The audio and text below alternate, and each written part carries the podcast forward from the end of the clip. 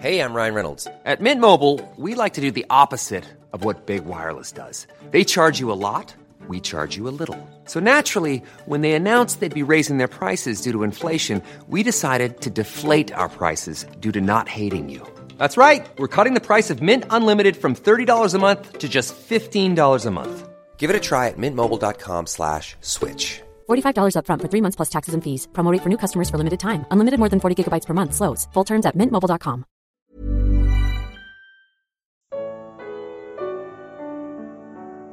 Porque não devo buscar conforto na companhia de ímpios. Comentário de Mari Persona. No nosso capítulo, o Senhor Jesus sai com seus discípulos e atravessa o ribeiro de Cedron para ir até o, o, jardim, aqui um horto. E em, primeira, em 2 Samuel 15, versículo 23, e toda a terra chorava a grandes vozes. Passando todo o povo, também o rei passou o ribeiro de Cedron, e passou todo o povo na direção do caminho do deserto. Um dia Davi, que é uma figura de Cristo, uh, fugindo também, porque ele estava sendo ameaçado de morte, ele atravessou esse ribeiro para salvar sua vida. O Senhor Jesus, uma vez rejeitado, assim como Davi havia sido rejeitado para ser rei, rei, de Israel, ele tinha sido rejeitado, Absalão queria reinar no seu lugar.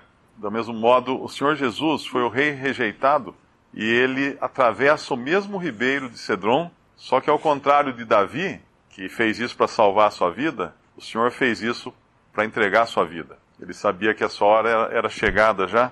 Uh, no versículo 4, sabendo, João capítulo 18, versículo 4, sabendo, pois, Jesus todas as coisas que sobre ele haviam de vir, adiantou-se e disse-lhes: A quem buscais? Ele atravessa esse ribeiro, esse mesmo ribeiro, para ser morto. Ele, ele, ele se angustiava com aquele momento que o aguardava, que não tinha como ele saltar aquilo, passar ao largo daquele momento em que ele seria entregue como sacrifício, como cordeiro de Deus. Os soldados então chegam e são recebidos por, por Judas, versículo 2: E Judas que o traía também conhecia aquele lugar, que é o horto, porque Jesus muitas vezes se ajuntava ali com os seus discípulos. Tendo, pois, Judas recebido a coorte e oficiais dos principais sacerdotes e fariseus, veio para ali com lanternas e archotes e armas. Nós vemos que aparato foi, foi criado, né?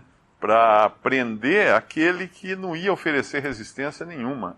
O Senhor, a luz do mundo, estava sendo buscado agora com archotes e lanternas. Eles não podiam encontrar o Senhor de si mesmos, eles precisavam de, de luz artificial para encontrar aquele que é luz. E Judas os encaminha e, e, e é interessante, nós vemos que tá, tem dois tipos aqui né, de soldado, ao que, parece. A coorte era a coorte italiana, eram, eram soldados romanos que provavelmente faziam a, a parte mais bruta né, da, da, da, do serviço. E os oficiais, os principais sacerdotes, era, era a polícia religiosa. De qualquer maneira, todos, todos vão para prender o Senhor e ele não oferece nenhuma resistência, porque ele sabia que ele tinha que entregar a sua própria vida para ser morto, para ser sacrificado.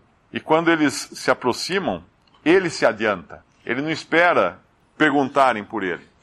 Ele se adianta.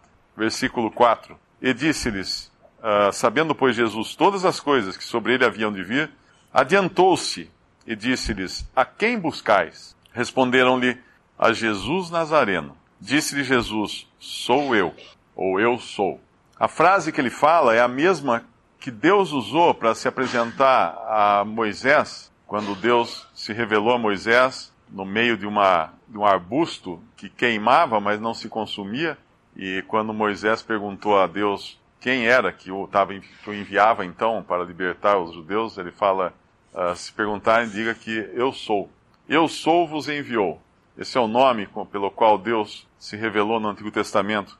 E o Senhor Jesus deixa muito claro aqui que quem eles estão prendendo não é menos que o próprio Deus, ainda que na sua condição humana, mas é Deus. E tanto é Deus que ele, ele fala o nome que Deus se revelou no Antigo Testamento, e ao, ao falar esse nome, se cumpre em parte, né, ou, ou pelo menos em, em figura aqui, aquilo que estava profetizado em Isaías 45, que era que ao nome do Senhor Jesus, todo joelho se dobraria. E os joelhos se dobram, claro que não por vontade desses soldados, né? Mas eles se dobram na presença deles. Em Filipenses também fala que todo joelho se dobrará e toda língua confessará, citando Isaías 45, mas aqui eles se dobram. Eles não confessam nada aqui, claro, eles estão ainda em sua rebelião contra Deus, mas no versículo 6 diz que quando, pois, lhes disse, sou eu, ou eu sou, recuaram e caíram por terra. Ali estava Deus diante deles, deixando muito claro quem era essa pessoa que eles estavam prestes a aprender. Eles só, eles só iriam prender o Senhor mesmo porque o Senhor ia deixar. Caso contrário, ninguém teria tal poder. Mas o Senhor deixaria, não seriam necessárias as armas que eles levaram. Em um momento da, em que ele se revela quem é aqui, ele dá essa, essa mostra de, das suas credenciais como Deus, faz com que os joelhos se dobrem diante dele. E numa segunda vez, ele, como que confirmando a sua identidade, para que não existisse nenhuma sombra de dúvida de quem eles iriam prender. Eles não iriam prender a pessoa errada. É o versículo 7. Tornou-lhes, pois, a perguntar: A quem buscais? E eles disseram: A Jesus Nazareno. E aqui entra o amor e o cuidado do Senhor. Se ele estava passando pela sua pior hora, que se iria se culminar na cruz, ele estava ao mesmo tempo pensando nos seus discípulos. Versículo 8: Jesus respondeu: Já vos disse que sou eu. Se, pois, me buscais a mim, deixai ir estes. Falando dos seus discípulos. No capítulo anterior, João 17, versículo 12: Estando eu com eles no mundo, guardava-os em teu nome. Tenho guardado aqueles que tu me deste e nenhum deles se perdeu, senão o filho da perdição, para que a escritura se cumprisse. Ele iria guardar os seus até o fim. Enquanto ele estivesse aqui, ainda antes de morrer, ele estaria guardando os seus, e na cruz ele ainda continuaria fazendo isso, quando ele, ele entrega Maria, sua mãe, aos cuidados do discípulo João, ele estava ainda preocupado com os seus. E ao ser preso, ele olha para Pedro, quando Pedro nega, preocupado com Pedro ele iria manter essa promessa que ele fez, que ele guardaria os seus e guardaria até o final. Uma das provas, né, uma das evidências de que os evangelhos são, são verdade, são, não são uma lenda, não são, não são a história de, do Brasil que a gente estudou na escola, né, que a gente sabe que é tudo, tudo inventado, boa parte é inventada. Né? Uma das evidências é justamente essa, que os erros dos, dos discípulos são são colocados aqui debaixo do holofote. Pedro, que é considerado um dos, dos heróis da cristandade, né? Pedro foi adotado pelo catolicismo como o primeiro papa. Pedro é exposto nos quatro evangelhos. Se fosse, se os evangelhos fossem uma história que os, os apóstolos escreveram no sentido de criar uma nova religião, eles certamente não teriam nem contado nada de Pedro. Imagina Pedro arrancar a orelha do, tirar uma espada e cortar a orelha do servo do, do sumo sacerdote. Imagina aquele que provavelmente talvez seja Marcos, sair correndo pelado na, na hora da prisão. Tá, acho que no evangelho de, de Marcos isso, né, que fala.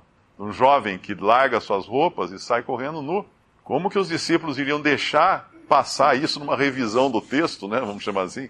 Então, a, a, nós podemos confiar que o texto é Uh, o que Deus, o Espírito Santo, revelou para aqueles homens, para que eles escrevessem, é exatamente isso. Inclusive as suas falhas. E a falha de Pedro, ela é, ela é repetida várias vezes em todos os evangelhos. Pedro uh, é um sinônimo aqui de cabeça dura, né, de uma pessoa voluntariosa, uma pessoa autoconfiante, extremamente confiante em si mesmo. E eu creio que é uma lição para nós, porque isso é a última coisa que morre em nós a autoconfiança, a confiança própria. Nós sempre somos super confiantes em nós mesmos. Nós temos esse. Hoje se fala muito em baixa autoestima, essas coisas, mas o que nós menos temos de baixa é a autoestima. Nossa autoestima, menor que seja, ela vai ser sempre alta. Nós vamos sempre achar que nós somos alguma coisa, somos alguém, que nós podemos fazer. Ali está o Senhor que era capaz de, de parar o vento, parar o mar, a tempestade, as ondas, e Pedro quer defendê-lo com uma espada. Quer dizer, é totalmente absurdo nós, nós pensarmos nisso. Fala, Pedro, o que, você está fazendo? Usar uma espada? Ele ali atrás ele acabou de mandar as ondas pararem, a tempestade parar. Ele curou enfermos, ele fez cegos enxergar e ressuscitou mor mortos. Você vai usar uma espada agora? Provavelmente Pedro tenha não errado a pontaria, mas Deus tenha permitido que ele não acertasse em cheio esse servo do, do centurião, porque ele devia ter mirado na cabeça dele. E aí corta só a orelha, uma forma de Deus ser misericordioso para com Pedro também. E o Senhor prova isso fazendo o quê? Curando a orelha. Não sei se é nesse, nesse evangelho no outro que fala, eu acho que é no outro, né? Que o Senhor pega e. Hã? É nesse? Eu acho que é no outro evangelho que é Lucas, né? Que fala que ele cura imediatamente a orelha do, do servo. E quando Pedro então vai agora acompanhar o desenrolar da história, né? Que ele vai negar o Senhor três vezes. E a última vez que ele nega tem a ver com o que ele fez aqui que é o versículo 26. E um dos servos do sumo sacerdote, João 18, 26, um dos servos do sumo sacerdote, parente daquele a quem Pedro cortara a orelha, disse: Não te vi eu no horto com ele? E Pedro negou outra vez. E logo o galo cantou. Aqui, a gente sempre se concentra no fato de Pedro ter negado o Senhor três vezes. Mas tem mais um pecado de Pedro aqui ele mente para encobrir o que ele fez, porque ele, ali está tá falando com um parente do, do homem que ele cortou a orelha. Devia estar tá escuro, né? Porque levaram tochas e tudo mais. Uh, não devem ter reconhecido quem, quem eram as pessoas ali. Mas ele, a última coisa que ele quer é ser descoberto aqui por aquele criminoso que quis matar o servo do sumo sacerdote. E ainda assim o Senhor o livra, porque ele não é pego, ele não é preso. Ele poderia ter sido preso, ele atacou uma, uma autoridade. Ele podia ter sido preso e ser morto, ser condenado. Ele não foi preso, mas ele se encobre aqui. Ele não só nega o Senhor, ele também protege a si mesmo, se é que ele podia se proteger a si mesmo, né? Porque Deus, obviamente, estava por trás de tudo, uh, negando então que ele fosse a pessoa que estava lá no horto, justamente para o parente daquele que lhe cortou a orelha. Havia um discípulo aqui que provavelmente fosse João, versículo 15, e Simão Pedro e, o, e outro discípulo seguiam a Jesus. E este discípulo era conhecido do sumo sacerdote e entrou com Jesus na sala do sumo sacerdote. João conhecia, ou era conhecido do sumo sacerdote. Mas Pedro não. Então Pedro fica para fora. Mas aí o, o, outro discípulo, que é João, né, conversa com a mulher, com a serva que estava guardando a porta, a porteira, para Pedro poder entrar. E aqui a primeira negação de Pedro, ele justamente se intimida diante de uma mulher. Aquele que era valente para tirar a espada e cortar a orelha do, de um homem, ele vai agora se intimidar diante de uma mulher. Versículo 17: Então a porteira disse a Pedro: Não és tu também dos discípulos deste homem? Disse ele: Não sou. E uma outra coisa interessante aqui é onde Pedro vai procurar agora uh, o calor, né, a acolhida. E é uma, é uma lição boa para nós também. Sempre que nós perdemos de vista a Cristo, nós vamos buscar calor em alguma, algum lugar, e vai ser nas amizades, nas amizades do mundo, nos inimigos do próprio Senhor. Que é o versículo 18. Pedro podia ter entrado, ficado quietinho num canto ali qualquer, não. Versículo 18. Ora, estavam ali os servos e os criados, que tinham feito brasas e se aquentavam, porque fazia frio. E com eles estava Pedro, aquentando-se também. Sempre que nós perdemos do conforto que nós sentimos na presença do Senhor, do calor, da, do, do bom, do bem-estar que o Senhor nos proporciona, nós vamos ter que procurar esse bem-estar em algum lugar. Nós não vamos ficar num canto separado de, de tudo e de todos. Nós vamos procurar um, esse bem-estar. E esse, nós vamos acabar sentando junto com os servos daqueles que haviam prendido a Jesus e nos aquentando nas suas brasas, nas brasas desse mundo, nas coisas que dão calor e criam um, uma certa, um certo conforto nessa vida.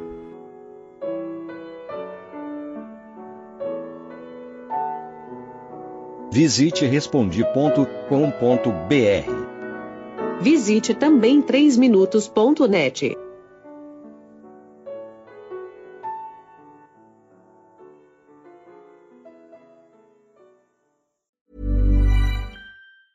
Planning for your next trip?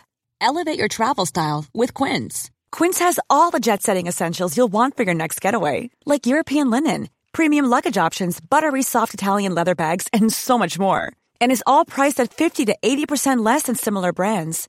Plus, Quince only works with factories that use safe and ethical manufacturing practices.